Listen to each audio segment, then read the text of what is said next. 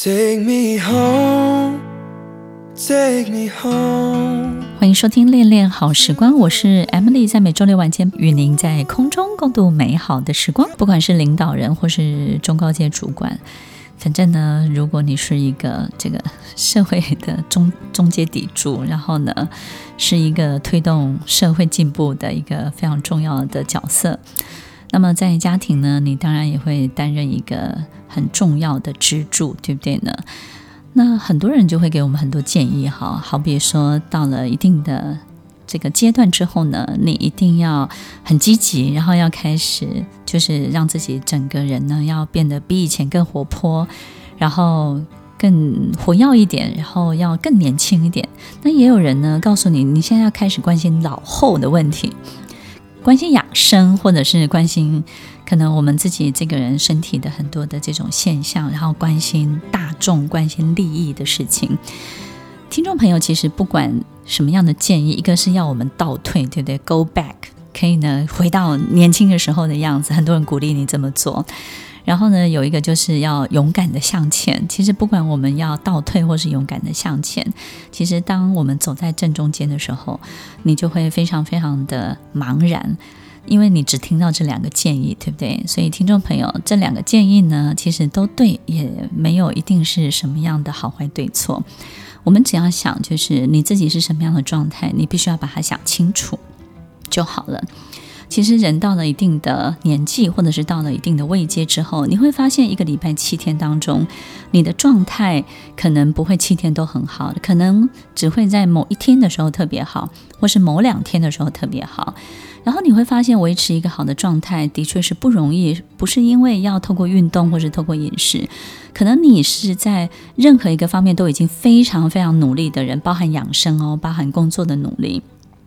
你可能都做得非常的好，可是你的状态一样，就是七天当中只有一两天是可以称得上幸福或快乐的，可能其他四天呢，你都在一个很糟糕的这种阴霾或者是忧郁的心情里面中来度过。所以，听众朋友，其实你越来。对自己的身体、身心状态，或是对自己的未来，其实是越来越难掌握的。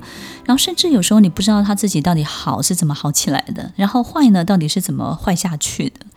你会感觉自己的身心状态，它不是你能够去掌握以及能够去规划就能够规划得出来的。所以，有时候我们在这种起起伏伏、这种跌宕的过程当中。有时候就会搞不清楚自己的危机感，或者是自己这种很茫然的感受，到底要怎么样被处理或者被解决。所以，听众朋友，今天我们的节目当中呢，我们就要来分享，不是真的要解决，因为我发现啊，任何方法都没有用。但是呢，可能我们可以开始减少一些事情，然后真正的去做一些对的事情，然后呢，可能。会对我们有一些帮助，对不对呢？所以听众朋友，是不是一定要运动？我觉得运动是非常好的，但是不是一定要运动过度这件事情？我觉得还是要看你自己的开心的状态。我觉得开心的时候，你就会想动嘛，对不对？那不开心的时候，你就会想躺嘛，这也很正常。所以开心的时候动啊，或者是不开心的时候躺啊，我觉得你就让自己随心所欲一点，只要在时间上许可的话。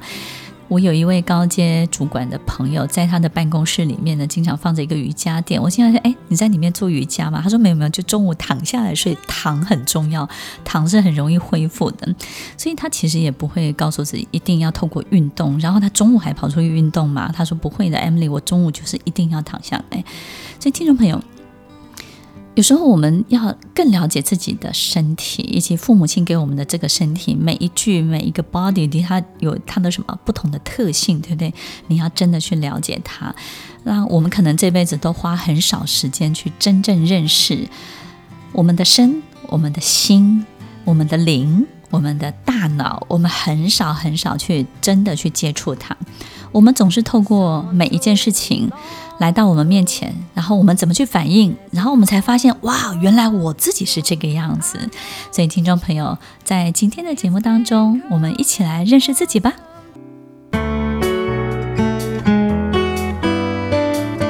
欢迎收听《恋恋好时光》，我是 M D，在每周六晚间与您在空中共度美好的时光。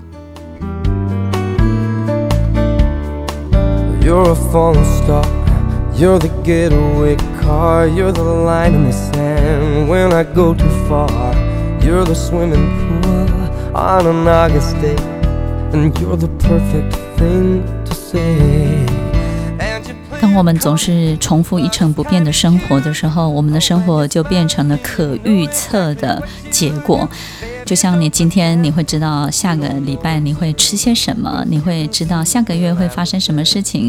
你发现三个月之后的你跟现在是一模一样的，当然我们的生活就失去了乐趣，也失去了动力喽。所以，如果我们就能够知道三天、三个月，或是三年以后的自己还是跟现在自己差不多，但只是老了一点，我们当然就会觉得人生很无趣，对不对？所以，每一个人都会期待奇迹啊，或是惊喜。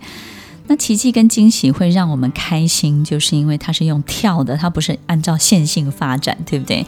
它脱离了某一些因果的关系，然后就是这些奇迹跟惊喜，让我们觉得哇，我们的人生好像进入一个不可预测，然后是用跳跃的方式，所以我们发现，哎，当它不是因果的线性的时候，我们好像会很快乐，哎，对不对？那当然有一些意外啊，或是一些糟糕的事情，可能也会这样来到你的身边。我们发现，哎，其实脱离了。线性的发展这件事情，的确会引起我们的不管是危机感，或是这种兴奋感、快乐感，这种就会特别特别的出现。所以很多人都说，你的激素要分泌啊。我觉得其实，当我们去挑战一个不是我们眼前的事情的时候，这种奇迹感、这种兴奋感、惊喜感，或者危机感，它就会出现。那另外呢，就是我们可能会有很多麻烦的问题，不管是多多么大的麻烦，或是多大的问题。我们可能会觉得就不幸福了，就不快乐了。那我们发现，诶，它有一个特色就是什么呢？这个麻烦呢，把你给拖住了，或者这个问题呢，让你所有的进度停滞了。所以，当我们被一个东西绑死在原地的时候，我们就会觉得很痛苦。所以，又是一个什么速度感的问题？所以，听众朋友，哎，我们的不快乐跟不快乐都跟速度有关系，对不对呢？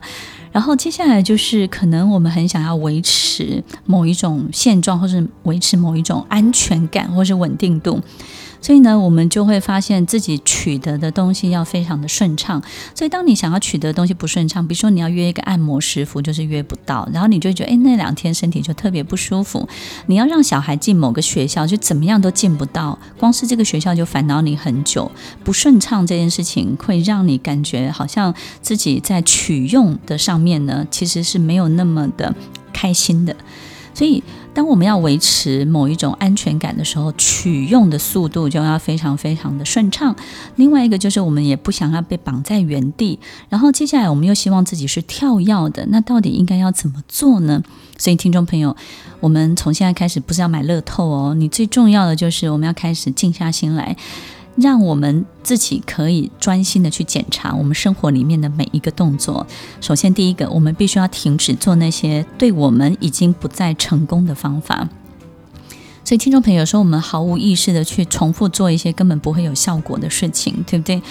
或或者是毫无意识的去做一些可能他做了之后也没有办法安慰到别人，然后你仿仿佛就觉得自己应该要去做做看。停止做那些对你已经不再成功的方法。比如说，你煮这个饭，大家就是不想吃，不是因为难吃，因为大家并没有很想要在家里吃饭，然后你硬要去做这件事情，让大家来感激你，或是在我们的工作当中呢，你做的一些非必要的动作，去展现自己的存在的价值。好比你一定要开某些会，有些会议根本可以不用开的，有些工作上的方式可能跟你想象中的不一样，你不一定要集合大家，你不一定要把每一个人的 effort。每一个人的 attention 一定要绑在你身上，于是你就会做了很多真的多余的、很多过度的、可能根本不必要的这些事情，但是你去做了。所以，听众朋友，其实这些都对我们的生活的人生的某一些结果其实是没有帮助，只会对你当下的感受。你的感受，你会觉得很有成就感。你看，大家都听我的，你会很有成就感。是你看我在召集这个会议当中，仿佛我就是个角，我就是个高管，我就是个领导人。其实你只是在满足你自己的感受，但是你做了很多多余的、没有必要的这些动作。所以，停止做那些对你已经不再需要，或者不再成功，或者没有必要的这些事情，减枝减叶，这是第一步，很重要。你会集中你的 energy，你 save 你的 energy，你整个人的状态就会变好很多喽。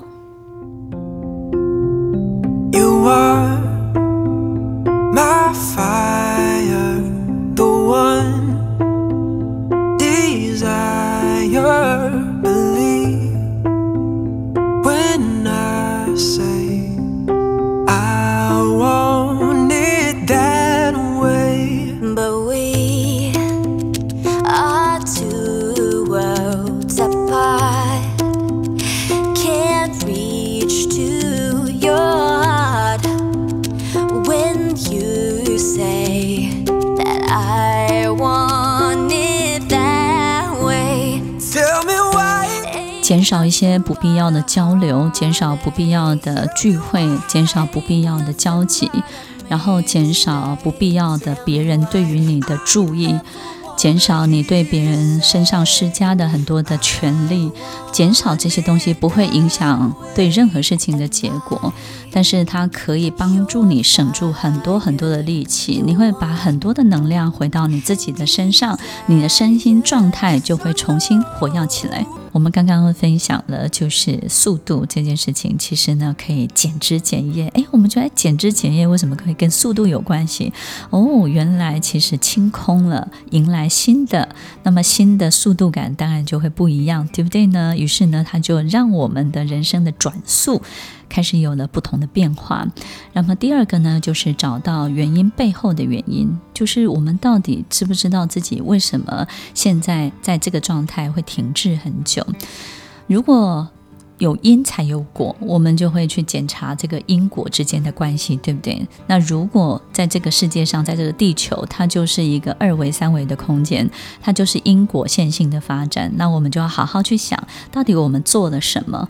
所以，听众朋友，我们会发现，其实，在中高阶主管或领导人，往往都是时间上出了问题。很多人都会上很多时间管理的课程。那我们都知道，时间管理最重要，其实不是管理时间，是管理我们自己。管理我们自己，就能够管理时间。所以，听众朋友，其实我们对于时间上面的这个议题呢，其实占据了我们好像在领导人一个很重要的这种改善或者是改变自己的很多的这个比例很高。所以，如果是时间它是个议题的话，那也许我们就来改变使用时间的方式。先不不去看我们要怎么去管理，就我们改变使用时间的方式。以前我们可能做一个事。就会有因才有果，然后就做一个动作，然后去推演它接下来的结果。所以我们在推演的过程当中，可能会花很大的力气去控制这个结果本身的发生，可是我们没有办法去控制这个过程当中很多的变数。所以这些变数呢，都要把它算进去，对不对呢？所以在很多推演线性的这种因果的关系当中，时间呢就会变得是一个。可能必须要的资源，因为它可能会浪费你很多的时间在解决变数，或者在推演这一步到下一步的过程当中，可能第二步比较简单，但是第六步呢，它可能花更长更长的时间。所以，听众朋友有没有可能改善使用时间的方式？很有可能做一件事情，第一个步骤做完之后，第二、第三、第四、第五四个动作是要合在一起做的，它才会产生一个很快的六。也很有可能六七八是要一起做的，才会产生一个更棒的九。有时候我们可能会觉得这个做完才做那个，那个做完才做这个，然后控制好一定的间隔，好像在植树，好像在种树一样，对不对？那每个树的间隔都要一样。其实听众朋友，我们可能要改变这个观念，然后呢，甚至让很多事情是同步的。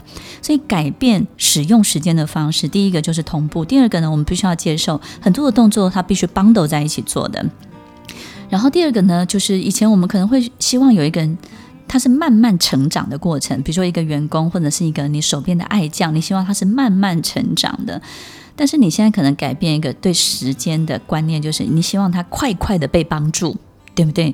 然后快快的被你使用，快快的能够协助到你，快快的能够贡献到这家公司，所以他就不能够慢慢的成长。那你当然要逼他很快吗？其实你应该是要快快的帮助他。所以听众朋友，过去我们不想帮助太多，但是我们现在可能要很快的伸手帮助他，那他很快的就能够成长，很快的就能够为你所用。然后接下来可能有些人。有些人习惯自己处理问题，自己躲在山洞里面，把自己装备好、整备好之后，他每一次展现的这个最最佳的这个亮相登场的时间，永远是孔雀式的登场。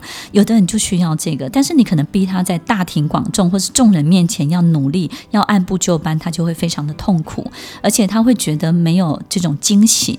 他喜欢给别人在他亮相登场的时候，给别人一种很大的兴奋感。那。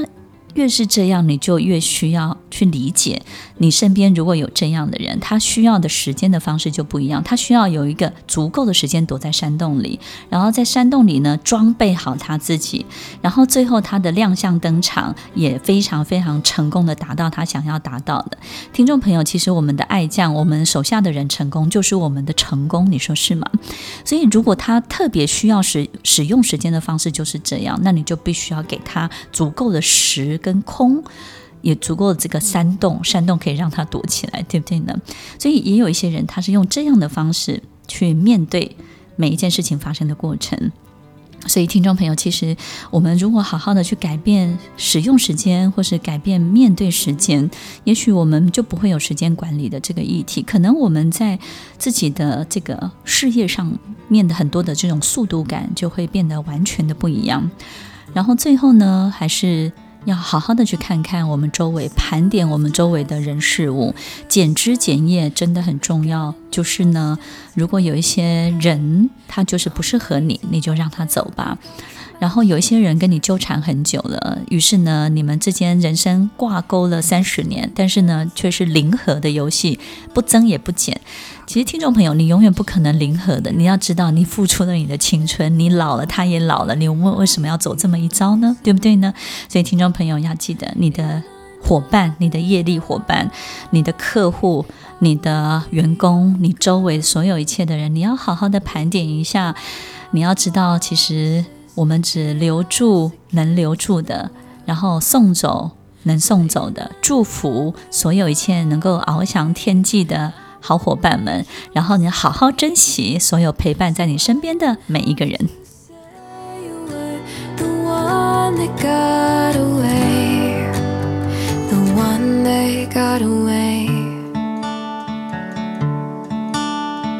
I was June and you were my Johnny Cash. Never one without the other, we made a pact. But sometimes when I miss you, I put those records on. Someone said you had your tattoo removed, and I saw you downtown singing the blues. It's time to face the music. I'm no longer your muse, but in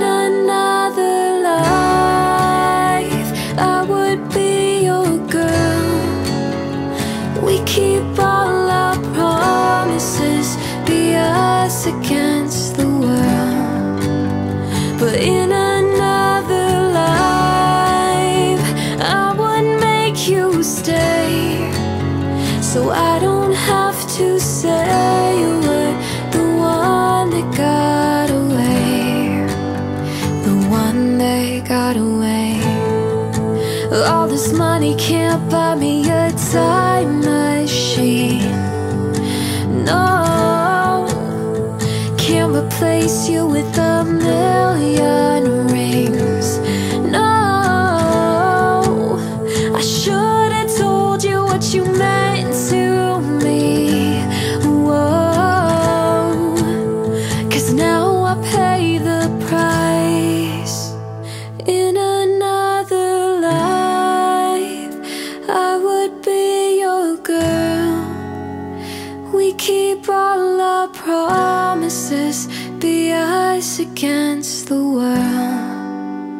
But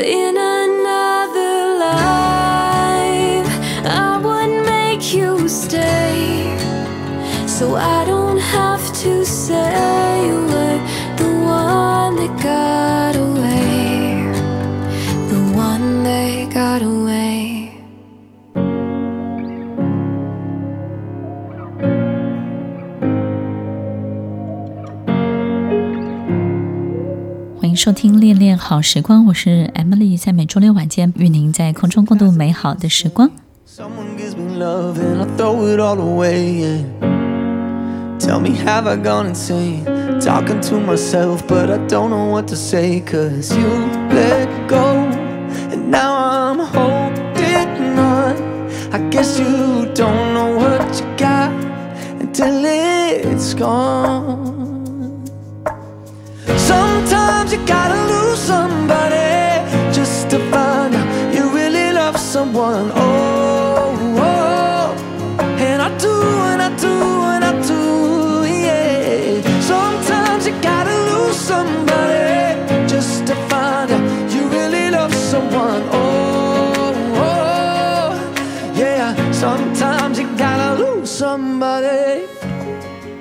盲人摸象的时候他没有办法想象真正大象的长相是什么当一个青蛙坐井观天的时候他没有办法理解天到底有多大。我们到底要怎么样接近更完整更大的一切停止做假决定开始去做真的直觉停止发出很多假的暗示要开始去付诸行动做出很多真的动作。只有开始行动了，只有真的去接近它，只有落实它，我们才会发现原来它长这个样子。为什么会忧虑呢？没有办法快乐，没有办法开心，大部分的原因可能也有忧虑这个东西。忧虑很多时候是没有付诸行动的幻觉。当我们没有付诸行动的时候，所以经常有人就会透过让我们产生忧虑来牵制我们。好比你的另外一半，对不对？或是你的员工，可能也会这样子做。就是呢，他会做很多的行为跟暗示，让你产生忧虑，让你觉得到时候一定会有问题，然后让你担心他，让你。觉得对他的很多的事情不放心，那也因为这样，他就对你有了牵制的作用。所以呢，有时候我们对另外一半也会这样。那有时候就是会让你一直产生忧虑、忧虑、忧虑。有时候呢，你看清楚了，你就觉得他是故意的，对不对呢？所以，听众朋友，当你有忧虑的时候，你就用行动去证实它。然后呢，要不你就不要忧虑。你忧虑是没有意义的，对不对呢？不要透过他的某一些暗示啊，或者是某一些征兆呢，让自己陷入这样的陷阱里面。所以，听众朋友，解除忧虑很重要的就是我们要接近事实，对不对呢？接近真实的一切。但是有时候我们透过很多片面、很多碎片，我们没有办法去理解什么叫做完整。所以有时候我们并不知道自己。到底是没有赚到钱，是因为真的不会赚钱，还是因为市场，还是因为环境，还是因为天气的关系，还是因为自己的流年不利，然后很倒霉？特别是这几年也都赚不到钱。有时候我们去就近，就近就是我们去去理解真正背后的原因是什么。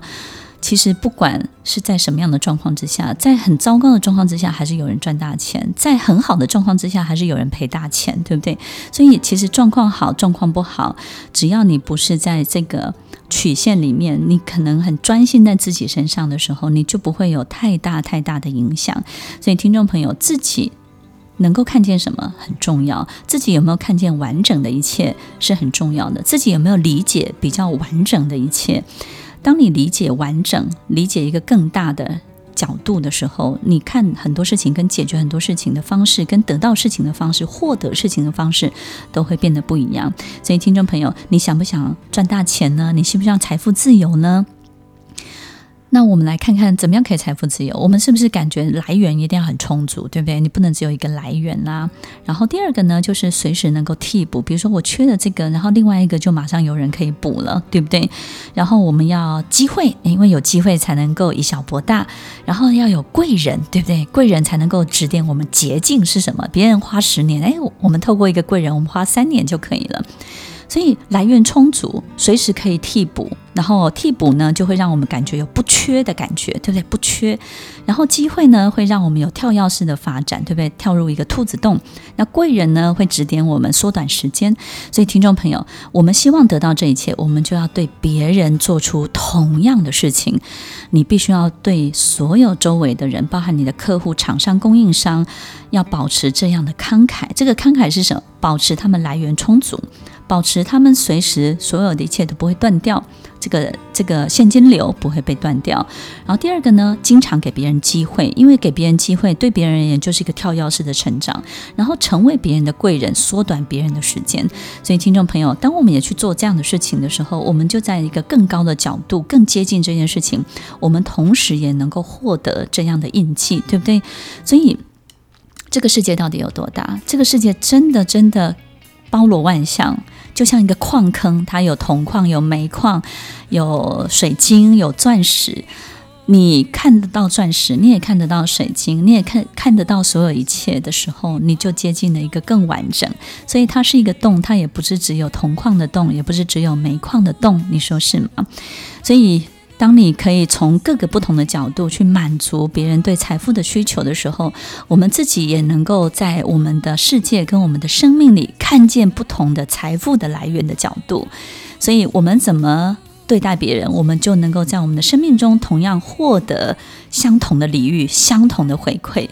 希望所有的听众朋友都能够离苦得乐，对不对呢？解脱一下，让我们不要一直陷在眼前的困境，快乐起来，幸福起来，开心起来，让自己又更活跃起来，简直就可以飞起来了。欢迎收听《恋恋好时光》，我是 Emily，我们下周再见喽，拜拜。